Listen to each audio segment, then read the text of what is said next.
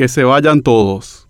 No existe cántico más representativo del hartazgo cuando las cosas no salen bien en el mundo futbolístico que el famoso que se vayan todos, que no quede ni uno solo. A juzgar por algunos scratches a políticos, esta frase se está llevando también al léxico ciudadano, en el que los posibles votantes hablan de castigar a todos los candidatos porque ninguno vale la pena. Ese cansancio de la ciudadanía podría ser peligroso porque no votar a nadie o anular el voto termina beneficiando a los candidatos de siempre, a los que viven de esos cargos hace generaciones y se valen de la estructura de sus partidos. En síntesis, esa falta de interés en votar porque todos son iguales es una medalla de oro a los punteros, a los que compran votos y se mantienen con las promesas de cargos activando 24/7 cada vez que están estamos en época de elecciones. Nuestra obligación ciudadana debería ser siempre interesarnos en conocer a los candidatos, sus antecedentes. El discurso de poner a todos en la misma bolsa beneficia solamente a los peores y le saca la oportunidad a personas que podrían aportar un trabajo más serio a las instituciones. La falta de elección de los mejores candidatos permite que familias enteras sigan empotradas en los sitios de poder en múltiples ciudades de todo el país. Las elecciones deberían ser precisamente eso, elegir a los candidatos que nos parecen adecuados. Para cumplir la función, hacerlo a conciencia. Evitar votar solamente nos llevará a lo mismo de siempre, a dejar que la elección sea de otros sin siquiera intentar dejar de lado a los peores, que desde hace décadas acaparan los puestos públicos sin idoneidad, sin honestidad.